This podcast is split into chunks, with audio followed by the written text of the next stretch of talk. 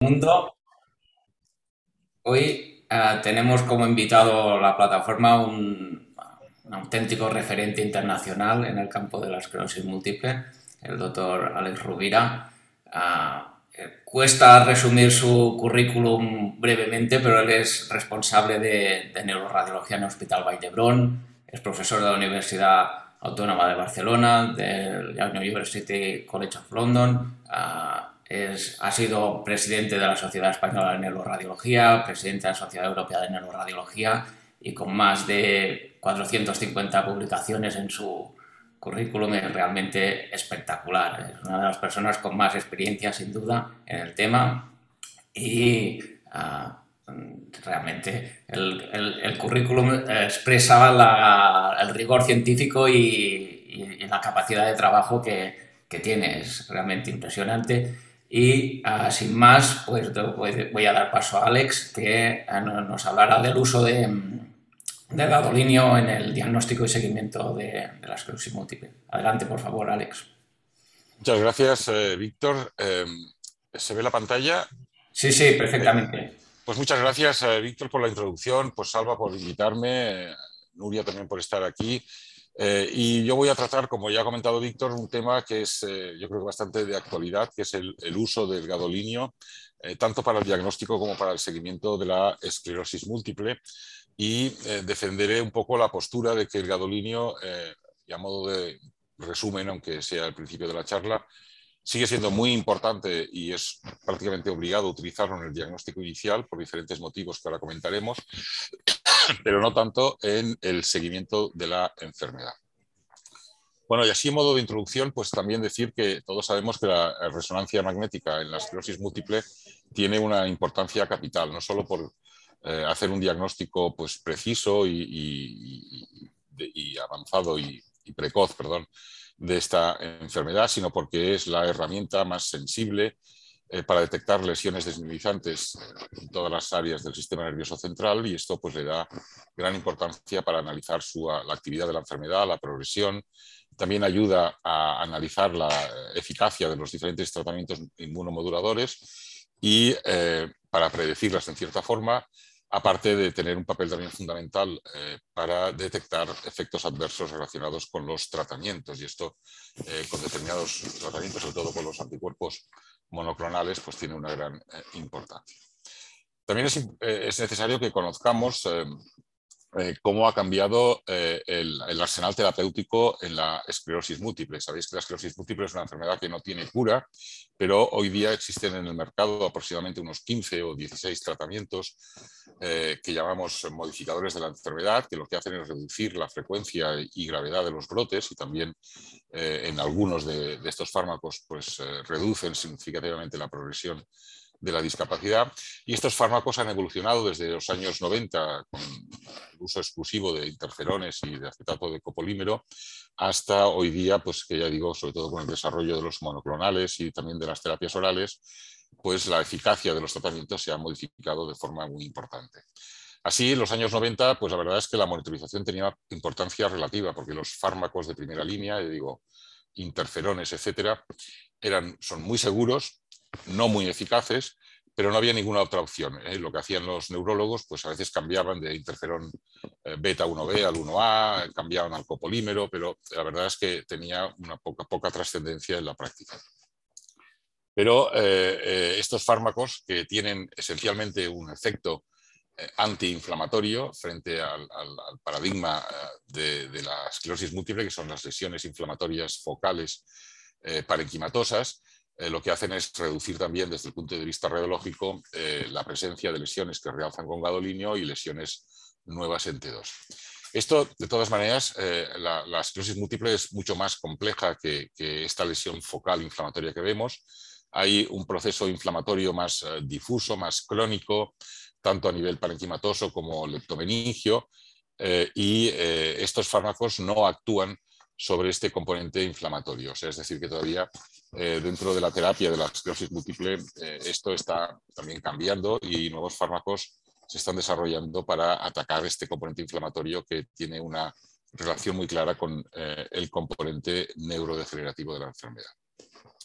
Pero bueno, hablemos de los fármacos que existen. esta es una, un esquema que lo que hace es dividir estos fármacos en función de eh, su eh, seguridad, su perfil de seguridad, pues muy seguros y poco seguros, y de su eh, eficacia, ¿no? muy eficaces y menos eficaces. Y como uno pues, se puede imaginar, cuanto más eficaces, pues menos seguros. Y esto lo que nos gustaría es tener fármacos muy eficaces y muy seguros. Y esto pues todavía, desgraciadamente, no, no, lo tenemos. y esto pues son datos para que veáis que cuanto los fármacos están, em, los fármacos de mayor eficacia, eh, y pongo aquí, pues, eh, sobre todo los monoclonales, eh, el Entuzumab o el Natalizumab o el Ocrelizumab, pues tienen evidentemente un mayor efecto en reducir los brotes y también en enlentecer la progresión de la discapacidad. Eh, pero también desde el punto, y todo esto lo explico un poco para que tengamos la importancia luego que tiene la monitorización. Eh, no solo los neurólogos tienen, eh, para ellos es importante elegir el fármaco que deben utilizar en, cada momento y en qué momento también deben cambiar de un fármaco menos eficaz a uno más eficaz, también hay estrategias de tratamiento. Es decir, puedes tú pues, utilizar una estrategia en pacientes de mal pronóstico de, alta eficacia desde el principio, eh, con terapias de, inducción o de intervalos, o bien empezar con fármacos de menor eficacia, sobre todo en pacientes de, eh, mejor pronóstico, y luego, en caso de una eh, respuesta subóptima a estos fármacos, hacer, iniciar una estrategia de, escalamiento, de pasar a fármacos de mayor eficacia. Y en todas estas decisiones, la resonancia magnética evidentemente no de forma eh, exclusiva, pero contribuye a que el neurólogo pues, tome una determinación eh, en base a factores pronósticos o bien a, factores de, detección de respuesta subóptima a establecer eh, pues un fármaco y una estrategia diferente. Bien, dicho esto, una de los parámetros que más utilidad tienen de cara a establecer estas estrategias terapéuticas, eh, sin duda, es la presencia de actividad inflamatoria eh, en, la esclerosis múltiple. Clásicamente, esto se ha hecho a través de la utilización de medios de contraste exógenos que contienen gadolinio, que son unos marcadores eh, indirectos de inflamación focal aguda, que es un marcador directo de una alteración, un incremento de la permeabilidad de la barrera metoncefálica es un fenómeno prácticamente constante en el desarrollo lesional, al menos en las formas remitentes de la enfermedad, no tanto en las formas progresivas. Y en general este realce, esta alteración de la barrera, dura eh, como media unas tres semanas, aunque esto es muy variable, eh, dependiendo, por ejemplo, del, uso de corticoides, del tamaño y localización de las lesiones, y pueden llegar a este realce a durar incluso tres eh, y cuatro meses. Es excepcional que una lesión realce más allá de los cinco meses y en este caso lo que hemos de plantearnos es un diagnóstico alternativo. Pero bueno, aparece una lesión, esto lo vemos aquí, con una reacción inflamatoria, edema, eh, que realza, en este caso de forma anular. Eh, al cabo de unas pocas semanas, pues esto eh, deja de realzar y queda una marca permanente, en la mayoría de los casos, aunque no siempre, eh, que es menor que la lesión original y que esto pues, sería también un marcador de actividad. Em, esto es un poco un esquema sacado de la literatura donde podéis ver pues, eh, aquí en, rojo los, eh, los axones, en la mielina en verde, esto sería una preparación de sustancia blanca normal, cómo se desarrolla pues, una eh, una lesión con esta, lesiones, eh, estas células inflamatorias, generalmente células T y células B, eh, que producen esta alteración de la barrera. Esto es lo que estamos viendo con el gadolinio y la lesión nueva 2. Es el componente inflamatorio que es atacado por estos fármacos que he mencionado. Y luego, la mayoría de estas lesiones acaban siendo lo que se llaman lesiones crónicas activas. Es un tipo de lesión que ya no realza con el gadolinio, pero que sigue teniendo una actividad inflamatoria que produce un daño axonal progresivo, una desmineralización progresiva, y los fármacos que tenemos actualmente no atacan este tipo de inflamación porque no está mediada por em, eh, la, inmunidad adaptativa, sino por la inmunidad eh, innata, por macrófagos y microglía, y estos fármacos no atacan este tipo de inflamación. Y finalmente, pues eh, cuando ya se produce, se, eliminan estas células inflamatorias, pues se produce una cicatriz, por decirlo de una forma, con células gliales y pasaría a lo que llamamos una placa crónica totalmente inactiva. Bien, pero centrémonos en, el primer tipo de lesión inflamatoria, la que tiene células B y células T, que pues podemos detectar esta actividad de dos formas, o bien identificando lesiones nuevas en T2 o eh, que va a depender, evidentemente, eh, su relevancia en el tiempo, eh, en el intervalo en que se hayan obtenido las resonancias, y luego obtenemos el gadolinio, que viene a ser un marcador similar, pero que tiene, identifica exclusivamente aquellas lesiones que tienen actividad en las últimas tres o cuatro semanas. Así tenemos un ejemplo de un seguimiento, estudio basal, 12 meses, eh, vemos las sesiones nuevas. Eh, en ese momento no hay ninguna que realce con gadolinio porque las sesiones nuevas han realzado gadolinio en tiempos eh, previos. Es decir, que si ignoráramos los tiempos intermedios de uno y tres meses, la única forma que tenemos en este caso de detectar actividad es a través del T2 y no del T1, porque en este momento, básicamente por temas aleatorios, pues no vemos ninguna lesión que realce con el gadolinio. En general, el, utilizar el gadolinio, sobre todo al inicio de la enfermedad, tiene, muchísimas ventajas. ¿no? Eh, no solo para establecer el diagnóstico, sabemos que es uno de los criterios, la presencia de al menos una lesión que realce con gadolinio para demostrar diseminación en el tiempo de las lesiones, que es uno de los criterios necesarios para establecer el diagnóstico en base a, McDonald. Eh, también ayuda para el diagnóstico diferencial, aunque no voy a hablar de ello hoy. Y eh, luego también tiene eh, valor eh, pronóstico pues, para predecir el desarrollo de lesiones nuevas.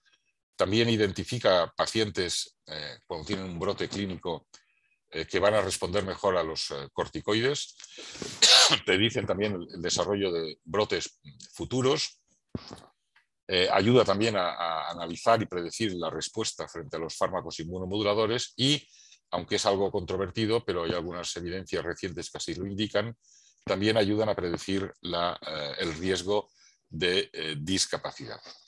Además, el ver lesiones que captan eh, o que realzan con el gadolinio es, muy sencillo, todo el mundo lo sabe, lo conoce, es altamente reproducible y además no necesitas, lógicamente, tener un estudio previo comparativo como así ocurre con la detección nuevas en T2.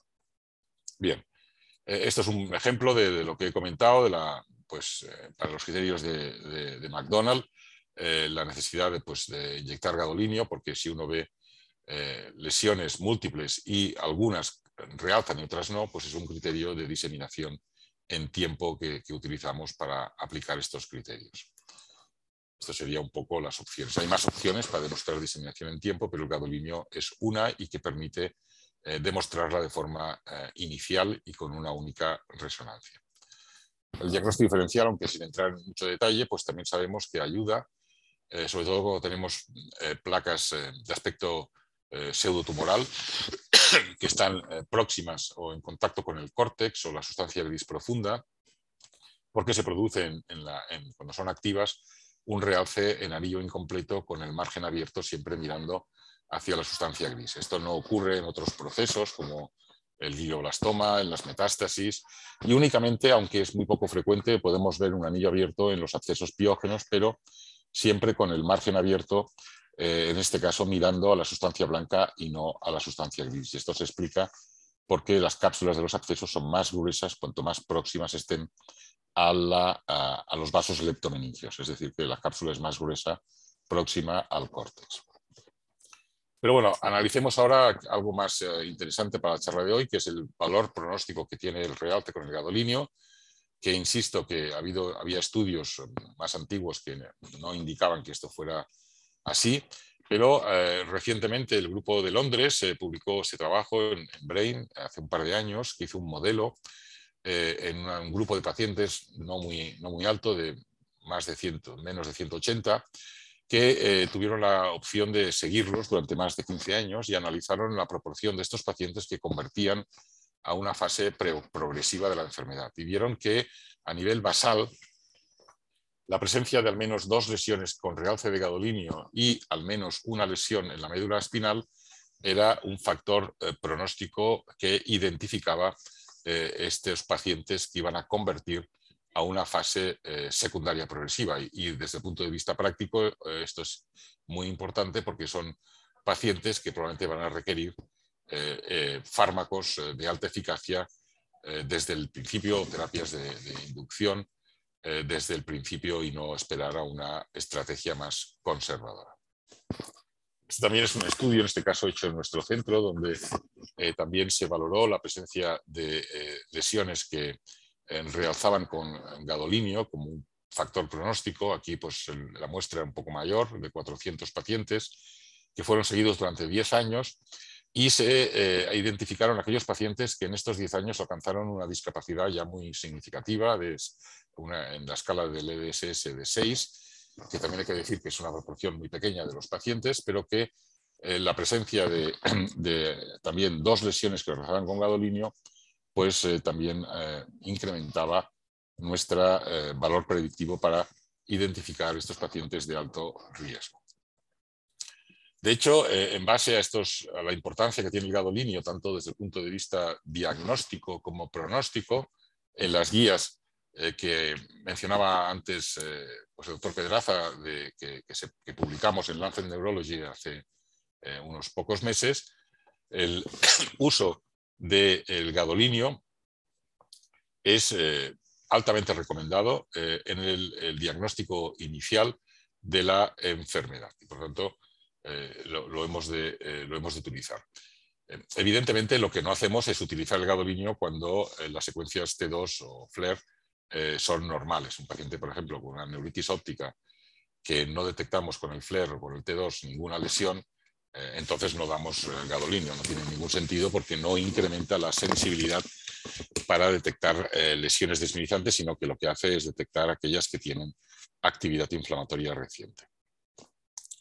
Eh, dicho esto, entraríamos ahora un poco a hablar de, lo que yo considero más eh, novedoso o, más importante para nuestra práctica clínica, que es el valor que tiene el gadolinio en la monitorización de la enfermedad.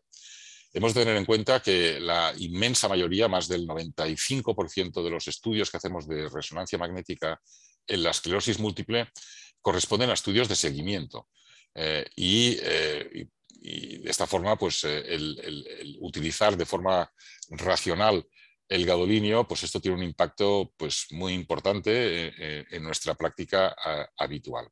Esto es un poco, y aquí empiezo poniendo, perdón, el, timing que recomendamos en el seguimiento de la enfermedad. En primer lugar, hay que hacer siempre una resonancia magnética, generalmente la hacemos con contraste, en todo paciente que va a iniciar un tratamiento inmunomodulador, que muchas veces es el propio estudio diagnóstico que hacemos. Eh, una vez iniciado el tratamiento inmunomodulador es muy recomendable el hacer eh, una nueva resonancia que llamaríamos basal o de referencia, que generalmente obtenemos entre los tres y seis meses después de iniciado el tratamiento inmunomodulador. Pero esto va a depender eh,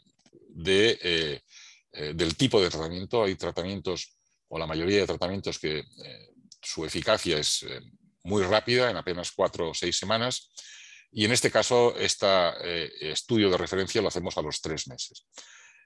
Sin embargo, hay otros fármacos, como por ejemplo el, copolímero, que tiene un modo de acción diferente, tiene un modo de acción que es más lento, y en este caso se recomienda hacer la referencia pues, entre seis o incluso hasta nueve meses después de iniciar el tratamiento.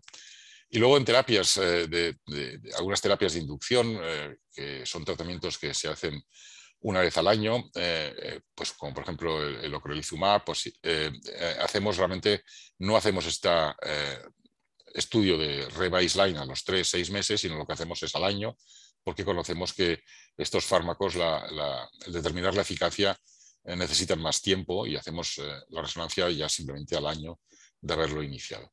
A partir de aquí hacemos resonancias en todos los pacientes en tratamiento cada año por temas de analizar la eficacia y también por seguridad, pero también hay que decir que con alguna excepción, sobre todo en pacientes que están clínicamente estables, que reciben fármacos de primera línea eh, en los que no hay ninguna preocupación por efectos adversos eh, relacionados con, el tratamiento, Si están estables, la verdad es que hacemos seguimientos mm, no tan frecuentes, incluso a veces que hacemos cada dos, tres años. Estoy hablando, por ejemplo, de pacientes que ya llevan varios años tratados con interferón, que están estables, pues ya digo que no hacemos quizás resonancias cada año.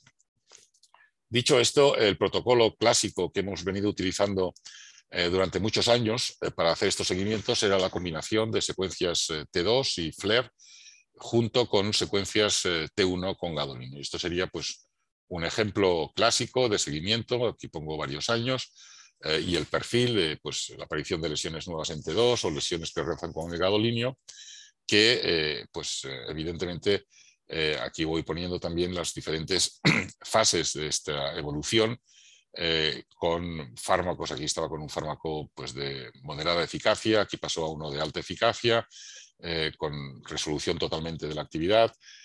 luego pasó a un fármaco también de moderada eficacia por temas de seguridad. luego también el paciente decidió, pues, por deseo, de tomarse un respiro, de dejar el tratamiento, hizo pues, un, un efecto de rebotes, es decir, que podemos analizar cómo va eh, evolucionando la enfermedad de una forma eh, muy, muy sencilla. Pero hoy día las cosas han cambiado, sabemos, y ya lo he mencionado anteriormente, que estamos utilizando con mayor frecuencia pues, fármacos de, alta eficacia y, os pongo datos de, tres ensayos clínicos, eh, todos ellos con fármacos de alta eficacia, con, anticuerpos monoclonales. Y fijaros que en los ensayos clínicos eh, pues, eh, por ejemplo, con natalizumab, el, 97% de los pacientes eh, están libres de la presencia de, lesiones que realzan con el gadolinio, el 97%. aquí, con el alentuzumab, pues también la proporción de pacientes que no tienen realce con el gadolinio también es, muy alto, del 95%.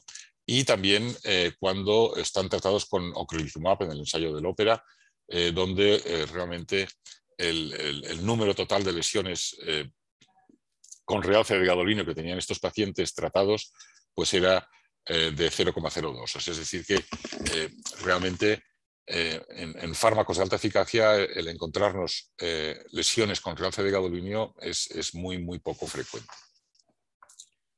Y, esto tiene importancia porque, al menos en, en nuestro centro, y incluyo aquí fármacos de, moderada y alta eficacia, o sea, estoy excluyendo aquellos pacientes que están tratados con interferones o copolímero, pues el 60%, más del 60% de los pacientes de nuestro centro están tratados con fármacos que eh, pues, eh, eh, eliminan en un porcentaje altísimo, de más del 93%, la presencia de lesiones que realzan con gadolino.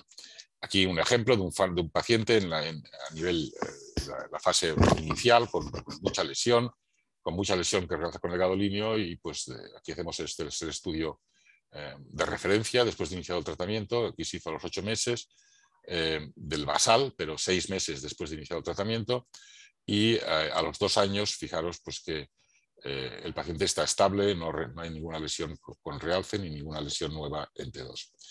Entonces, la pregunta en base a, estos cambios que ha habido en los últimos años es si es realmente coste efectivo el utilizar gadolinio de forma rutinaria en el seguimiento de la enfermedad. Y eh, luego también hay preocupación sobre el tema de seguridad, que ahora comentaremos, sobre el uso repetitivo de eh, medios de contraste que contienen gadolinio. Esto lo pongo, pero brevemente, para simplemente recordaros a todos eh, este artículo que publicó Kanda, un japonés, que, un chico muy joven que tuvo pues, la habilidad de, por primera vez, demostrar la relación entre la presencia de estas áreas de hiperseñal en el núcleo dentado y también en los globos pálidos eh, en relación con la inyección repetida de medios de contraste, en este caso eran medios de contraste de gadolinio de estructura lineal.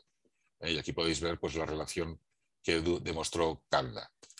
Eh, a partir de ahí pues, se creó pues, realmente un un foco de, interés altísimo en la comunidad científica para eh, ver esta relación.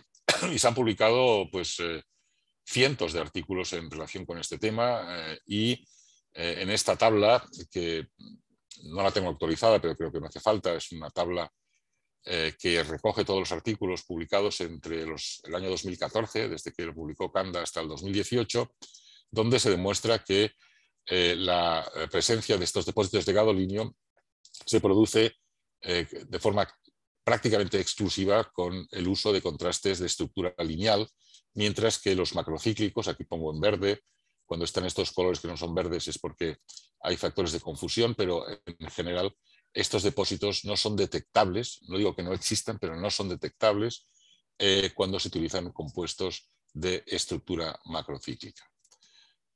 Eh, hay trabajos, pero no tantos, eh, tanto ahora hoy día se han publicado recientemente un par más de artículos en, modelos animales, pero en los estudios que hay en pacientes no hay ninguno que haya demostrado que este depósito de gadolinio tenga ningún efecto adverso sobre eh, discapacidad, eh, deterioro cognitivo, eh, ya sea en pacientes con o sin esclerosis múltiple. Es decir, que no hay ningún efecto clínico detectado hasta ahora de estos depósitos de gadolinio en el sistema nervioso central.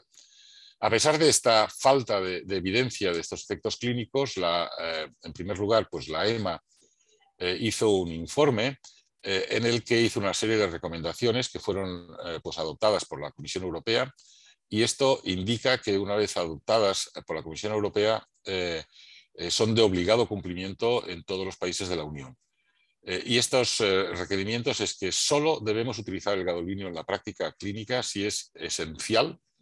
hemos de establecer estrategias que minimicen el uso repetitivo de gadolinio que hemos de utilizar siempre la menor dosis necesaria. Esto, en el caso de la esclerosis múltiple, eh, pues ya hemos dejado de utilizar doble dosis porque no hay una evidencia clara que indique que la doble dosis sea eh, útil y por tanto utilizamos siempre eh, dosis simple y evidentemente solo podemos utilizar agentes macrocíclicos. Estos son una normativa de obligado cumplimiento. Eh, y como consecuencia de ello, pues eh, hemos de en nuestros centros eh, establecer estrategias, lo ideal es establecerlas de forma consensuada entre neurólogos y radiólogos de cuándo vamos a utilizar gadolinio en el seguimiento de la enfermedad. Pero la pregunta es, ¿podemos realmente utilizar solo gadolinio? Es decir, este es el mismo paciente que os he enseñado anteriormente podríamos haber hecho esta monitorización eh, eh, y este análisis de la, respuesta frente a los diferentes fármacos que fueron administrados en este paciente solo con secuencias T2. Esta sería la pregunta que nos debemos hacer para intentar adaptarnos a la normativa establecida por la Comisión Europea. Esto en, las guías que publicamos, como ya he dicho antes, recientemente, Em, pues es unas guías que, si las habéis leído, pues tiene, tienen aproximadamente 30 autores eh, norteamericanos y, europeos, autores pues, de gente pues, con mucha relevancia en el mundo de la esclerosis múltiple y fue sin duda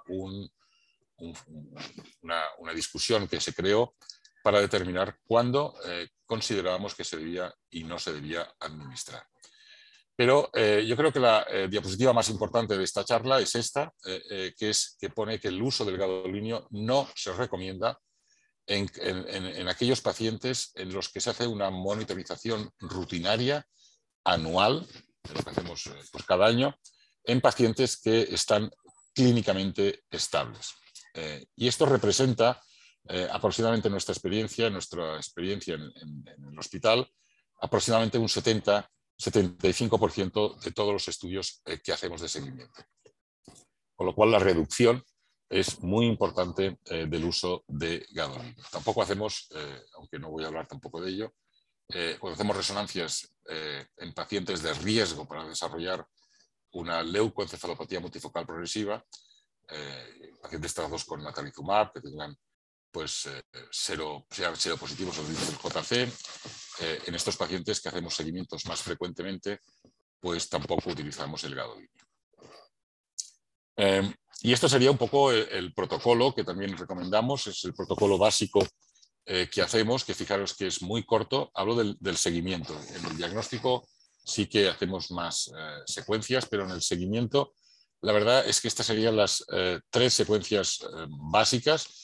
La más importante es una secuencia 3 de FLAIR, de alta calidad, de alta resolución, con eh, una resolución de, un milímetro cúbico por voxel. Eh, y que además recomiendo que se haga con supresión grasa. Seguimos recomendando y haciendo eh, la secuencia clásica de doble eco. Eh, en este caso no hacemos 3D, hacemos un 2D con cortes de 3 milímetros. Y luego, de forma rutinaria, por temas de seguridad, eh, no para detectar actividad, solo por seguridad, añadimos de forma rutinaria una secuencia de difusión con, ecoplanar. Quizás esta secuencia en, fármacos de, buen perfil de seguridad no sería necesario, pero para evitar dejar de hacerla en algunos y otros sí, pues como además dura apenas un minuto y medio, pues lo hacemos de forma rutinaria en todos los pacientes en el segundo. Dicho esto, eh, pues eh, lo que hacemos en la práctica es, eh, pues en base al análisis visual comparativo entre dos resonancias hechas en dos intervalos diferentes, pues detectamos lesiones nuevas en T2, que es la información que el neurólogo espera para tomar decisiones terapéuticas. Os pongo un ejemplo, aquí no os pongo un flare, os pongo una densidad protónica, es una secuencia que a mí yo siempre la he defendido, me gusta mucho, se obtiene eh, a nivel cerebral, la obtenemos de forma sincrónica con el T2. Cuando lo hacemos a nivel medular, no, eh, porque pierde mucha señal, entonces la hacemos de forma independiente, pero en el cerebro la hacemos de forma sincrónica, con lo cual no perdemos tiempo. Es una secuencia que quizás ahora que, que estamos utilizando un 3D flare de alta calidad no la estamos utilizando tanto, pero en 1.5 para mí es una secuencia que sigue siendo imprescindible. Eh, lo que hacemos, pues bueno, pues eh, hacemos la misma protocolo, mismo reposicionamiento y eh, pues ahora nos dedicamos a mirar lesiones nuevas. Y pues si os preguntara cuántas lesiones activas, lesiones nuevas en T2 veis en este paciente, estoy seguro que aunque os dejara un buen rato, pues me daríais información heterogénea.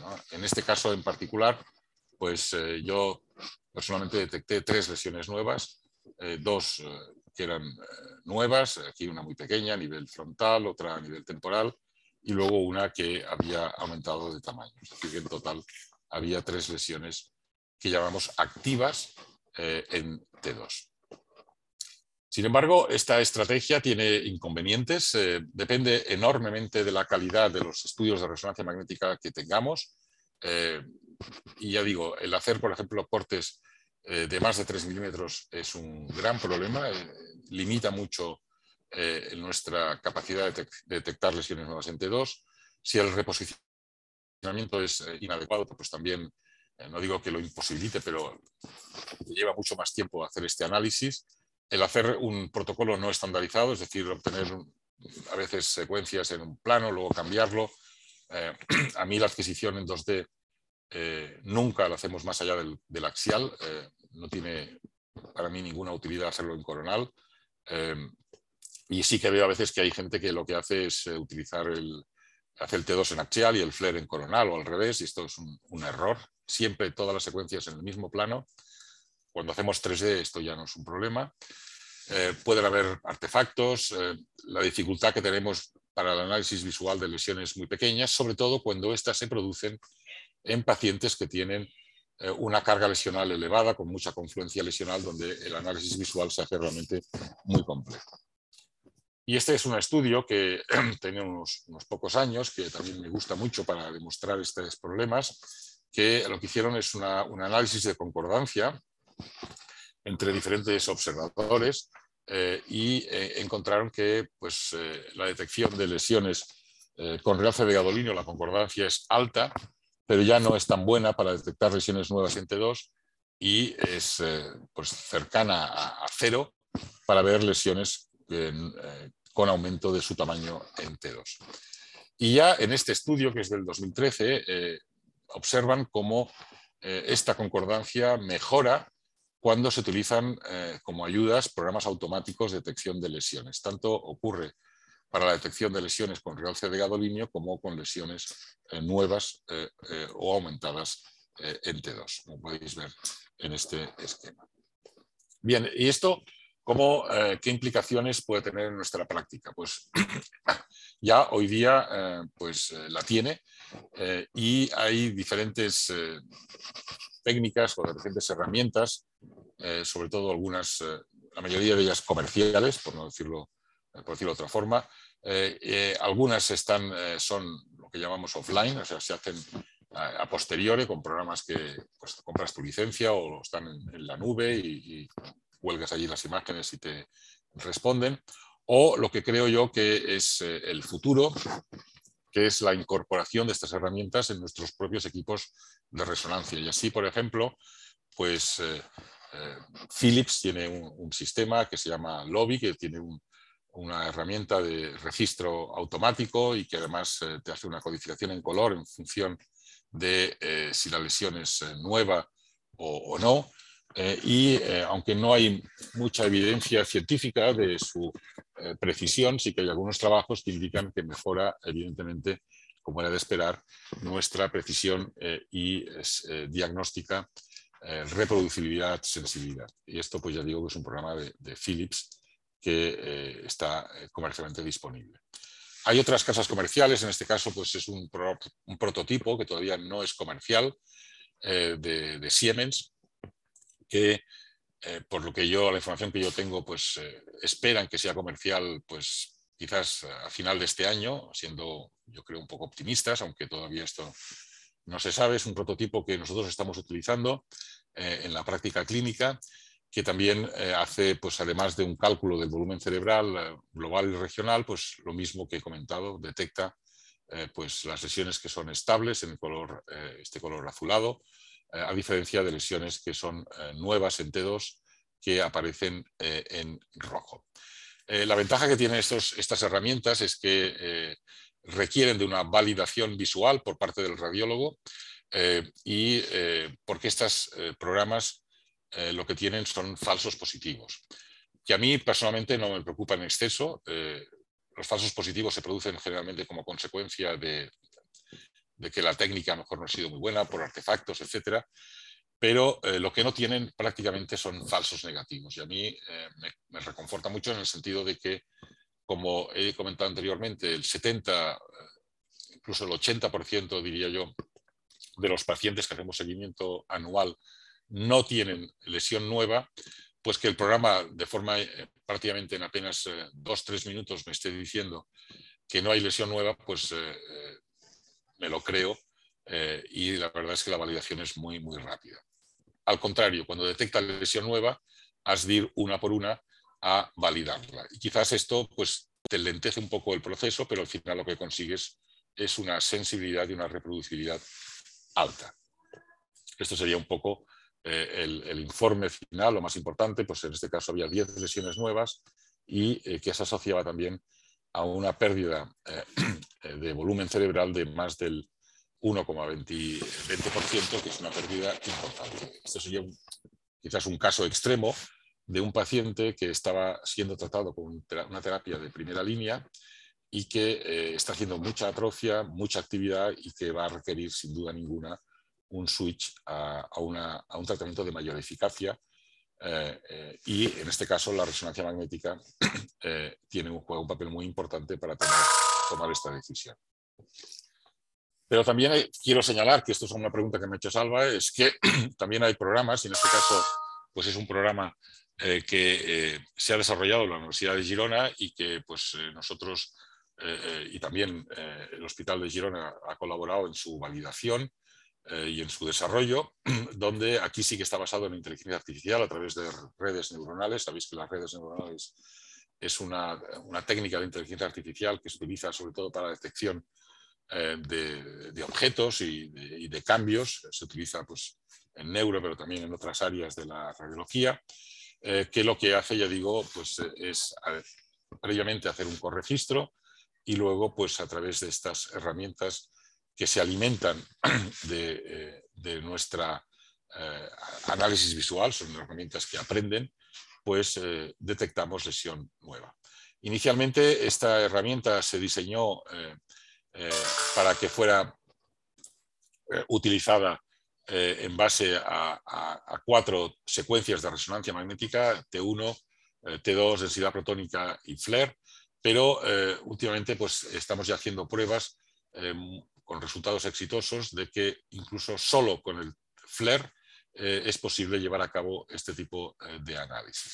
Este sería un ejemplo, nuevamente, de pues, el tiempo basal, el seguimiento y cómo esta herramienta nos detecta, en este caso, tres lesiones marcadas en rojo nuevas eh, en T2 que incrementa eh, esta capacidad que tenemos para detectar lesiones nuevas. Esto es un estudio de validación que publicamos hace eh, también pocos meses, donde podemos ver que en comparación con el simple análisis visual, estos son los datos que extraemos del informe radiológico que hacemos bajo condiciones estándar, para fijaros que cómo se incrementa la sensibilidad cuando utilizamos estas eh, herramientas eh, eh, combinadas con el propio análisis visual.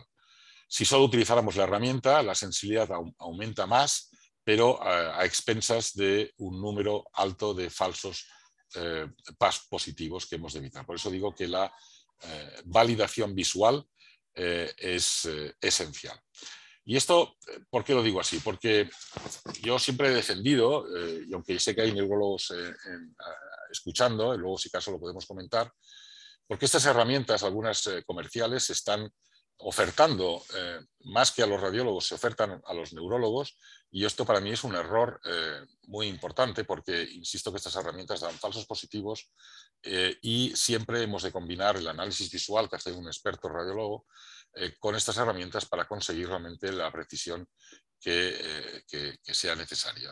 No nos podemos fiar de apretar un botón que nos dé un resultado y que no lo validemos, no analicemos la calidad de la resonancia, etcétera, etcétera. Bueno, este es un ejemplo con este programa. Normalmente, pues sobre todo son útiles estos programas para detectar actividad en, eh, en, pacientes que tienen una carga lesional elevada y aquí vemos cómo hay una lesión marcada en rojo que es nueva en relación con el estudio eh, previo.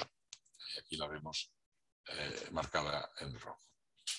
Bien, eh, dicho esto, y, esta parte de detección automática la digo porque si queremos basarnos exclusivamente en el T2 para detectar actividad en, pacientes, como he dicho, clínicamente estables, pues son de gran ayuda en nuestra práctica, pero el gadolinio en el seguimiento sigue teniendo algunas indicaciones, eh, sobre todo cuando la pregunta que nos hace el neurólogo es de si el paciente eh, tiene eh, o sospecha una actividad clínica reciente. En esta situación, el estudio de resonancia lo que intentamos hacerlo es lo, antes posible.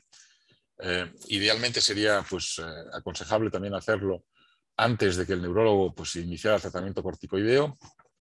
Esto a veces no es posible, pero en todo caso, cuando el objetivo de hacer un estudio que muchas veces es un estudio no programado, es detectar actividad reciente, pues sí que ponemos gadolinio. Y aquí, por ejemplo, es la pregunta que se nos hizo. Eh, esta es la referencia, que es el estudio que tenemos previo, no más de un año de antigüedad.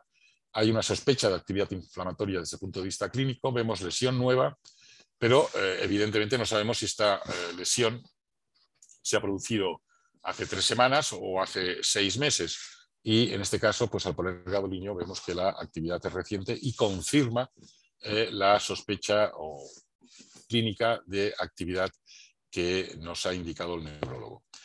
Esto es importante hacerlo siempre y cuando esta confirmación tenga un impacto eh, terapéutico. Eh, es diferente en este caso si un paciente está recibiendo tratamiento pues, con un interferón o incluso, te diría yo, con un fármaco de moderada eficacia como puede ser pues, no sé, la de metilfumarato o, el fingolimod, eh, eh, que tiene la opción de, hacer un switch a un fármaco de mayor eficacia, que si estamos, por ejemplo, ante un paciente que está tratado con natalizumab y que eh, estamos dentro del primer año donde podemos todavía encontrar una cierta actividad inflamatoria, pero que no ello no va a indicar que vamos, vayamos a, el neurólogo vaya a dejar de seguir utilizando el natalizumab. O sea que va a depender mucho de la estrategia y el momento, el, fármaco que se esté administrando.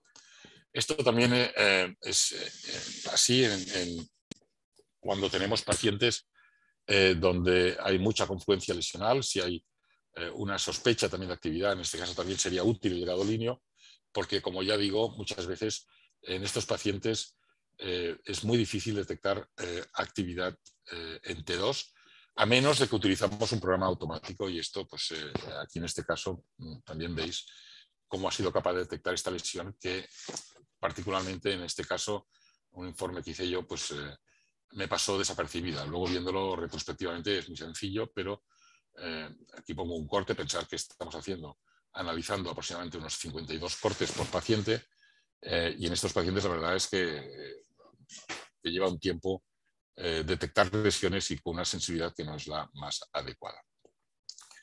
O sea que en general el gadolinio eh, tiene sus indicaciones, eh, como digo, eh, siempre que la detección objetiva de actividad inflamatoria reciente tenga o tenga potencialmente un impacto en el manejo del paciente.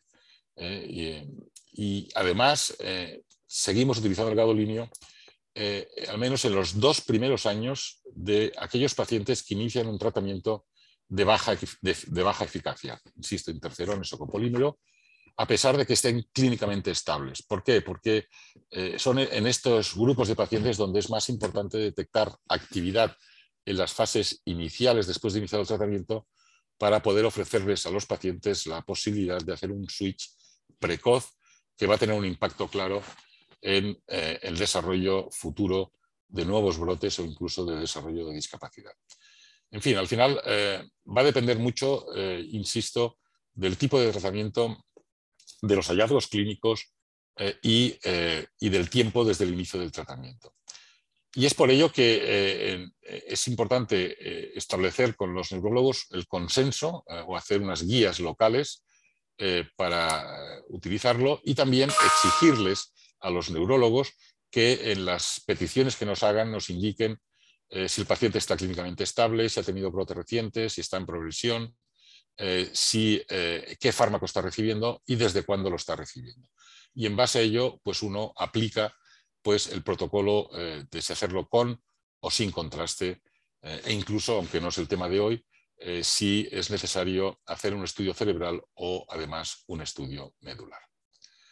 A pesar de ello, estos son, son datos son, eh, de, una, encuesta publicada recientemente, es una encuesta realizada en centros eh, eh, ingleses, donde realmente lo que hacen es analizar la proporción de pacientes que reciben gadolinio, tanto en el seguimiento como en, en, la resonancia que hacemos antes de iniciar un tratamiento o en las resonancias que hacemos eh, diagnósticas. Y la verdad es que los números a mí me sorprenden un poco. Fijaros que yo esperaría que eh, en el estudio basal pretratamiento, en el estudio diagnóstico, se administra gadolinio pues, en una proporción mucho más elevada de casos, aquí pues solamente es de un 40-50%. Se administra gadolinio en la monitorización rutinaria en un tercio de los casos, que me parece excesivo. Eh, nosotros lo hacemos aproximadamente en un 20%. Y luego fijaros también que, se administra gadolinio eh, en el screening eh, de LMP, que ya lo he comentado anteriormente, hasta en un 30 o un 40%, que también eh, me parece muy, muy alto. Aquí tendría que ser cerca a, cero. es decir, que todavía yo creo que no utilizamos el gadolinio a veces poco y a veces en exceso. Y a mí me da la impresión que ocurre, esto desde luego en Norteamérica, porque así me lo explican, ellos, eh, los radiólogos, utilizan el gadolinio siempre que el neurólogo lo pide. ¿no? En vez de hacer un análisis de cuándo realmente es necesario, va a depender de si se pide o no se pide. Eh, por temas también eh, de, pues del pago posterior de, que reciben por estos estudios. Me da la impresión de que este, estos datos también están influenciados por ello y yo siempre digo lo mismo. Yo creo que algo que debería desaparecer de las peticiones radiológicas es eh, que nos pongan eh, el neurólogo o otro clínico que nos diga si va con o sin gadolinio. Esta es una decisión que la hemos de, tomar en función de la situación del paciente, de los datos clínicos eh, o de terapéutica que, tenga este paciente, pero no porque simplemente se ponga o no se ponga en la solicitud. Así, en general, pues lo que he comentado en, el, esto es de la médula, no sé qué hace aquí, pero lo voy a sacar. Eh, lo que es importante es eh, en las conclusiones que eh, lo que he dicho, más del 90%, más del 90-95% de todos los estudios de resonancia que hacemos es para monitorizar la, eficacia de estos fármacos.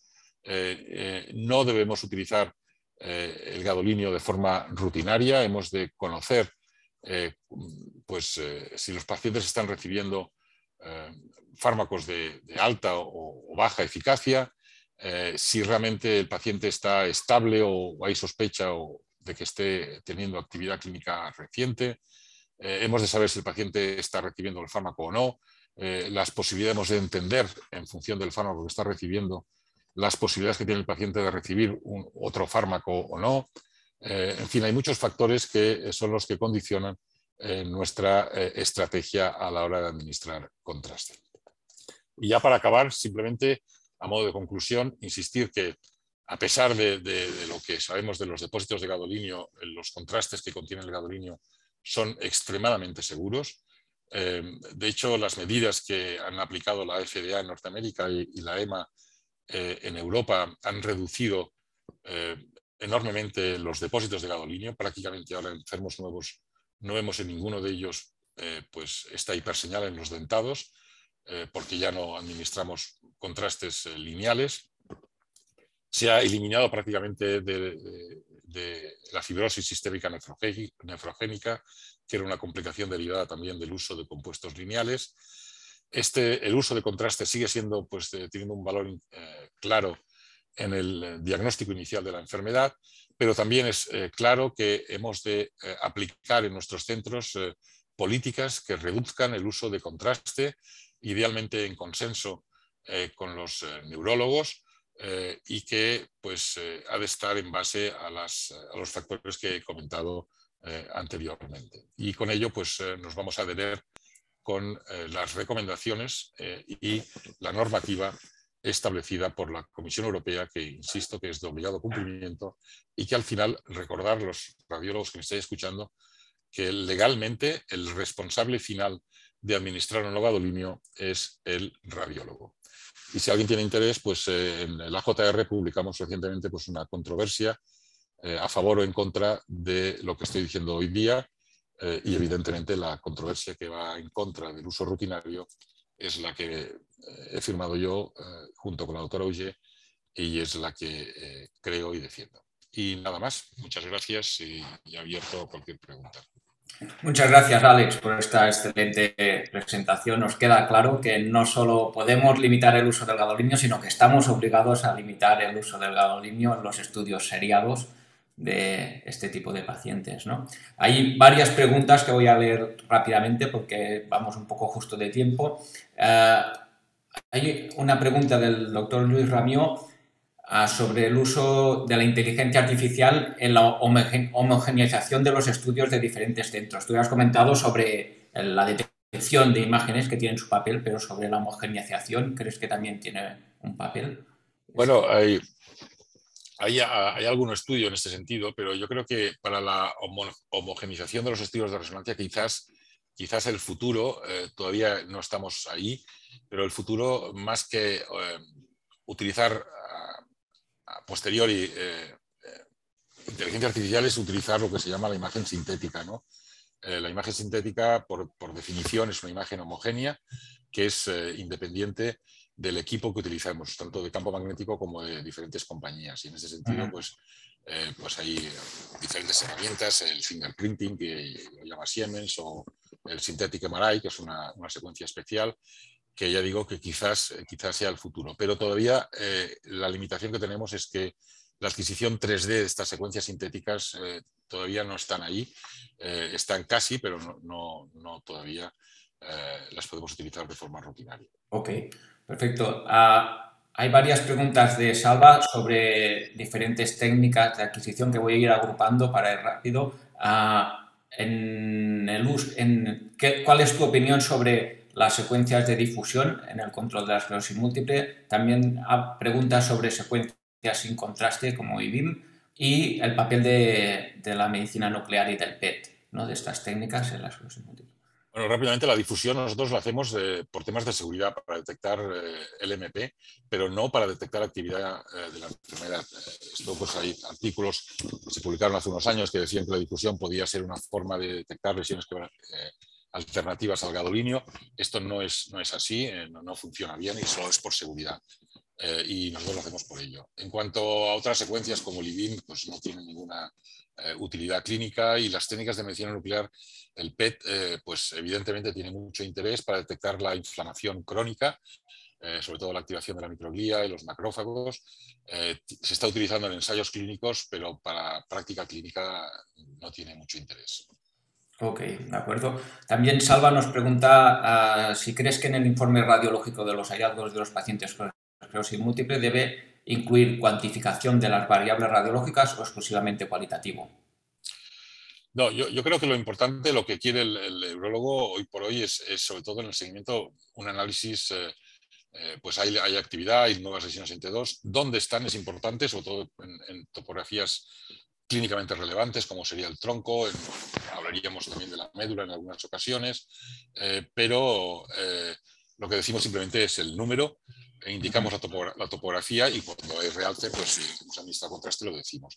Lo que hacemos es utilizar herramientas automáticas para incrementar, como he dicho en la charla, la sensibilidad. Pero, eh, y estamos empezando a utilizar la atrofia, pero todavía no hay evidencia que la atrofia eh, se pueda utilizar como eh, para, hacer para cambiar el manejo terapéutico de los pacientes. Ok, de acuerdo. Un poco en esta línea también nos pregunta si existen escalas establecidas para ah, eh, valorar los niveles de gravedad de la esclerosis múltiple. No, no, la verdad es que porque depende mucho. Hay escalas que utilizamos para estratificar el número de lesiones, es decir, nosotros contamos lesiones hasta 20 y luego estratificamos de 20 a 50, 50 a 100, más de 100 si son confluentes. Pero claro, esto va a depender de la fase de la enfermedad. Un paciente con un síndrome neurológico aislado, que es el debut de la enfermedad, eh, puede tener 20 lesiones y esto es un número muy alto, con un alto riesgo de desarrollar discapacidad pero en una fase secundaria progresiva el tener 20 lesiones es baja, baja carga, es decir, que hay que relacionar el, número de lesiones estratificado de esta forma con eh, el, fenotipo, la fase de la enfermedad. Muy bien. la doctora Eva Gómez nos pregunta si eh, recomienda secuencias específicas para la órbita en casos de neuritis o es suficiente con el FLAIR. La, verdad es que nosotros para la órbita eh, la, que recomendamos en la guía es, el, 2 de eh, T2 FATSAT eh, eh, coronal con cortes de 2 hasta 3 milímetros, pero nosotros lo que estamos haciendo ahora es incluir el DIR, la doble inversión recuperación, tanto en el diagnóstico como en el seguimiento de forma rutinaria, aunque no es una secuencia obligada, porque el DIR, eh, la verdad es que es muy sensible para ver lesiones en el nervio óptico y así no vamos a hacer una secuencia específica para el nervio óptico. Hacemos el DIR 3D. Más que el FLAIR. El FLAIR también funciona. ¿eh? Ok. Ah, tenemos otra pregunta de Salva que ya más o menos la has contestado también en la presentación, que es sobre las implicaciones que tiene la aparición de la LMP y cuáles son tus recomendaciones en el diagnóstico. ¿no? Bueno, el LMP lo que hacemos en pacientes de alto riesgo, son pacientes que han sido tratados con natalizumab durante más de 18 meses, que tengan unos índices altos eh, del virus del JC de más de 0,9 o 1,5 en estos pacientes hacemos resonancias cada tres meses con una secuencia que es tan simple como hacemos una difusión, un, 3, un flare y un T2. Eh, dura unos 10-12 minutos, lo hacemos cada tres meses, pero la verdad es que tenemos una población con esta situación muy, pequeña que no crece eh, porque fármacos, hay pacientes de riesgo de desarrollar un LMP, la verdad es que lo que se está haciendo hoy día es cambiarlos a un fármaco con un mayor riesgo de desarrollar un LMP. Eh, generalmente pasan a 5 limot eh, y eh, tenemos una población pero no es muy elevada y no nos es muy difícil hacer estos estudios que la verdad es que eh, desde el punto de vista práctico los, los metemos en la programación sin, sin, un agujero especial, porque yo digo que son 10 minutos de exploración, los programamos cada tres meses. De acuerdo. Ah, Fernando Más nos pregunta sobre ¿Qué utilidad tiene en la práctica clínica diaria las secuencias de susceptibilidad para valorar la actividad inflamatoria? ¿Recomiendas el uso rutinario de los controles? Eh, no, no. Eh, nosotros eh, es recomendable, pero no es obligado. Lo hacemos en el diagnóstico inicial, porque las secuencias de susceptibilidad, ya sean obtenidas con secuencias 3D en ecodegradiente o o secuencias ecoplanar, dependiendo de lo que quieras ver, pues te ayuda a detectar el signo de la vena central por un lado y eh, los anillos paramagnéticos por otro, que ayudan a hacer un diagnóstico diferencial más preciso.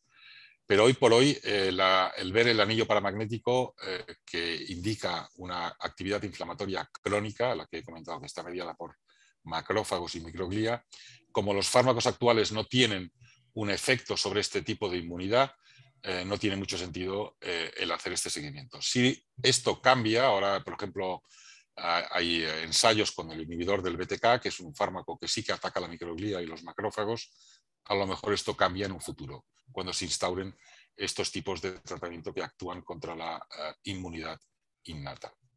Ok.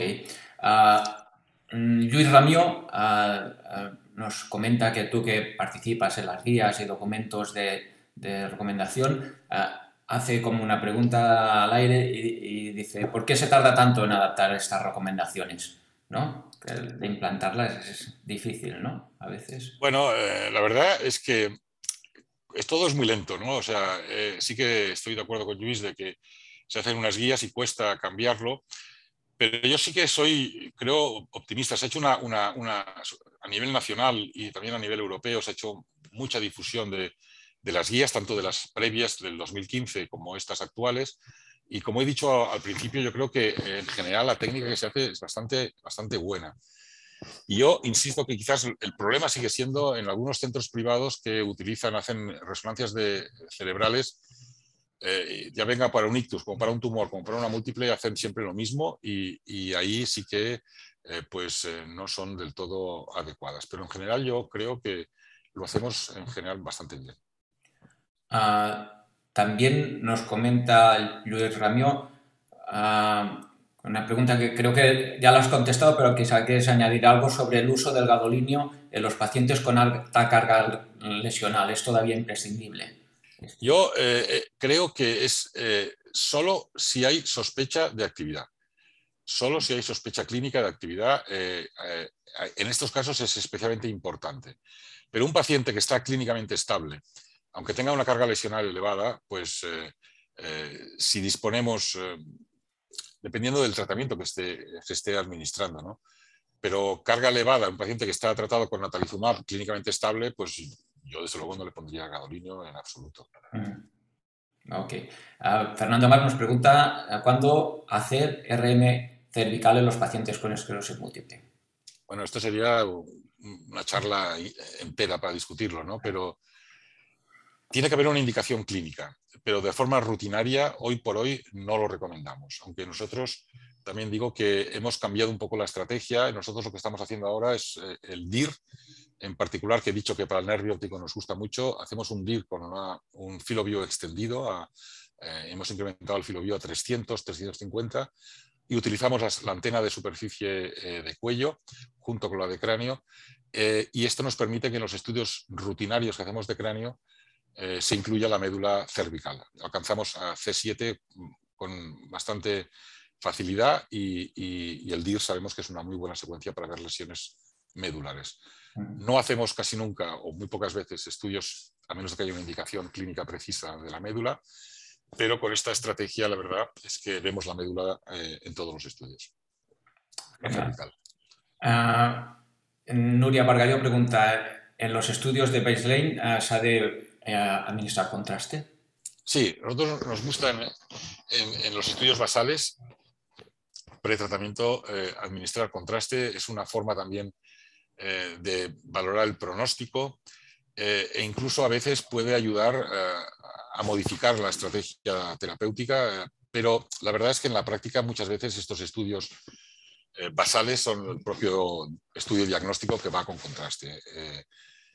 también depende, ¿no? Si el paciente eh, a lo mejor tiene un estudio basal eh, muy reciente y, si le hacemos otro eh, porque va a, iniciar el tratamiento, pues a lo mejor en este caso, si el otro es muy reciente, no le ponemos contraste. Pero en general, el estudio basal le ponemos contraste siempre.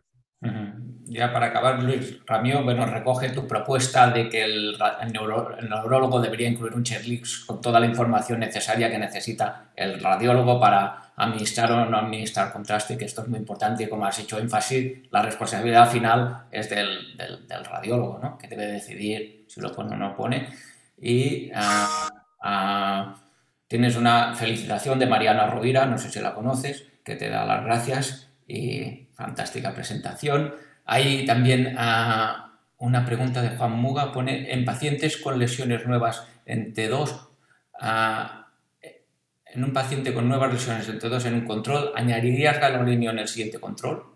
No, no.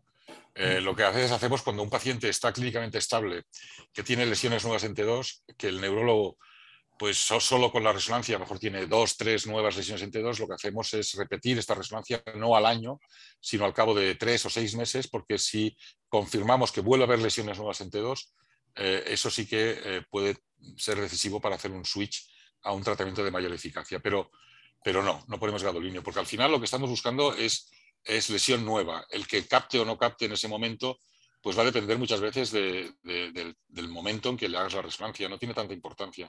Eh, y como digo, el 95-97% de lesiones que realzan con gadolinio dejan una huella en T2 y por tanto vamos a ser capaces de detectarlo. Genial. Hay más felicitaciones en el chat, pero bueno, estamos ya fuera de tiempo. Yo daré paso a Nuria Vargalló para si quiere añadir algún comentario, alguna pregunta. Tienes el micro apagado ahora. Sí, vale. pues nada, primero de todo felicitar a Alex porque siempre sus charlas son muy docentes y, creo que nos ha ayudado a todos a, trabajar siempre mejor.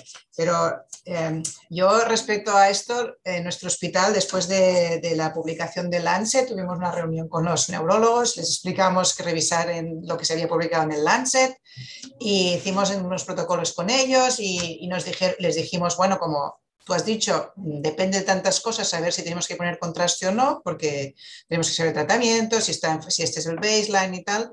Les dimos a ellos la oportunidad de que nos pusieran eh, cuando necesitaban contraste o cuando no. Y nosotros somos un centro de referencia que tenemos, teníamos neurólogos muy especializados en esclerosis múltiple y bueno, yo estaba monitorizando esto y no me han puesto en ningún caso no, no contraste. O sea que para ellos les cuesta mucho también que dejamos de poner contraste en los pacientes y entonces eh, creo que es súper importante tener claro los checklists de que ellos nos tienen que contestar para nosotros estar seguros, porque claro, si la información que nos dan tampoco es la correcta, a nosotros también nos da un poco de miedo decidir no poner contraste en este paciente o lo que sea. Y entonces yo creo que tiene que haber una labor también muy importante hacia los neurólogos, porque ellos realmente yo creo que son bastante reticentes, muchos de ellos, a dejar de que nosotros pongamos contraste, porque esto ha sido un poco mi experiencia. Yo durante seis meses he estado monitorizando y en ningún caso me han puesto sin contraste. Y esto me ha sorprendido. Yo, Nuria, en ese sentido, al final, al final, son muchos factores, pero la verdad es que nosotros los tenemos por escrito, ¿no? Paciente con interferón, primer año, segundo, o sea, al final no todos los de saber de memoria. Eh, la gente que hace menos múltiple tiene menos eh, eh, experiencia, pues al final lo que utiliza es las, las, cuatro líneas que, que tenemos puestas allí y, y sabemos que natalizumab, eh, incluso con natalizumab, si tiene sospecha de actividad en el primer año, pues a lo mejor no le ponemos contraste, porque sabemos que natalizumab eh, podemos ver lesión activa en el primer año, en cambio no en el segundo. O sea que hay una serie de factores, pero son muy sencillos. Eh, y yo estoy totalmente de acuerdo contigo. Si los dejamos a ellos que cliquen, clicar, poner contraste es muy fácil, no requiere más que una décima de segundo y en cambio eh, yo creo que al final la decisión eh, eh, debe ser nuestra en base a la información clínica. Cuando no nos ponen nada, yo asumo que está estable y, no le pongo contraste. Muy bien, perfecto. Y una última pregunta. que después de esto de, de estos softwares de inteligencia, bueno, que de cuantificación de inteligencia artificial o no, eh, parece ser que yo creo que se va a encontrar muchos más pacientes, diríamos, que están con tratamiento más que necesitan un tratamiento más agresivo, porque parece ser que nos estamos comiendo un poco lesiones y entonces eso también tendrá un, ¿no? a, la larga un, cambio de paradigma en los próximos años, que se, muchos pacientes que a lo mejor estaban en tratamiento menos agresivos saltan a tratamientos más agresivos. ¿Cuál es tu opinión respecto a esto? Eh, eso es evidente y hay un, hay un, artículo muy interesante que se ha publicado hace un par de semanas donde se hace un modelo matemático de, esto que estás diciendo tú exactamente, Nuria. Eh, y la verdad es que el porcentaje de pacientes que, que, hacen un switch a tratamientos de alta eficacia se incrementa de forma muy importante, pero también hacen un cálculo de que esto pues, tiene un efecto a medio y largo plazo sobre la discapacidad y tiene un ahorro eh, eh, en el sistema de salud. pero también hay un incremento de gasto farmacéutico, o sea que eso es así. Eh, también quizás habría que reanalizar todos los ensayos clínicos aplicando estas herramientas, ¿no? Eh, para ver realmente cambiar un poco los, números que, conocemos, ¿no? Pero eso no va a ser fácil, ¿eh? porque hay una reticencia también de, los, eh, de las compañías farmacéuticas para ceder a veces estos datos para reanalizarlos. ¿no? Muy bien. Bueno, yo sin más agradecer otra vez a Alex la excelente presentación, también Nuria tu participación y doy paso a Salva, que quizá quedará finalizar la, sesión. Salva. no se te oye, Salva. ¿eh? ¿Hay algún problema con el micro, Salva? ¿Ahora me oís? ¿Me oís ahora? ¿Ahora? Sí, bueno, Víctor, gracias por tu, trabajo como moderador, Nuria también por tus aportaciones y bueno, eh, Alex, magistral, como siempre, tus charlas. Yo hago un resumen de cuatro números de tu sesión. Los números serían 1.5, 3, 6, 7.5. ¿Qué quiere decir eso? Nos has dicho que 1.5 Teslas es suficiente. 3 has dicho no hacer control, eh, grosor de cortes más de 3 milímetros en los controles de múltiple. 6 eh, has dicho que hay que hacer el baseline 3, 6 meses. Y 7.5 es, nos has dicho, oye, es que en la mayoría de, nuestro trabajo, que es control, el 75%, el paciente está estable clínicamente, por lo tanto no hay que poner contraste, ¿no? Por un poco centrar el mensaje de tu sesión. ¿Te parece bien un poco este resumen? Sí, sí, globalmente yo creo que es, adecuado lo que estás diciendo eh, y que eh, realmente la proporción del uso de contraste en la práctica clínica estamos haciéndolo eso, pues el 20-25% no más. Perfecto. Bueno, Alex, muchísimas gracias. Seguro que contamos contigo en más sesiones. Lo dejamos ahora. Solo decir a la audiencia que mañana tenemos al doctor Pedro Pardo que nos va a hablar de radioembolización hepática. Están todos invitados. Alex, Víctor, Nuria, que tengáis un buen día. Estamos en contacto. Un saludo. Gracias. Hasta luego.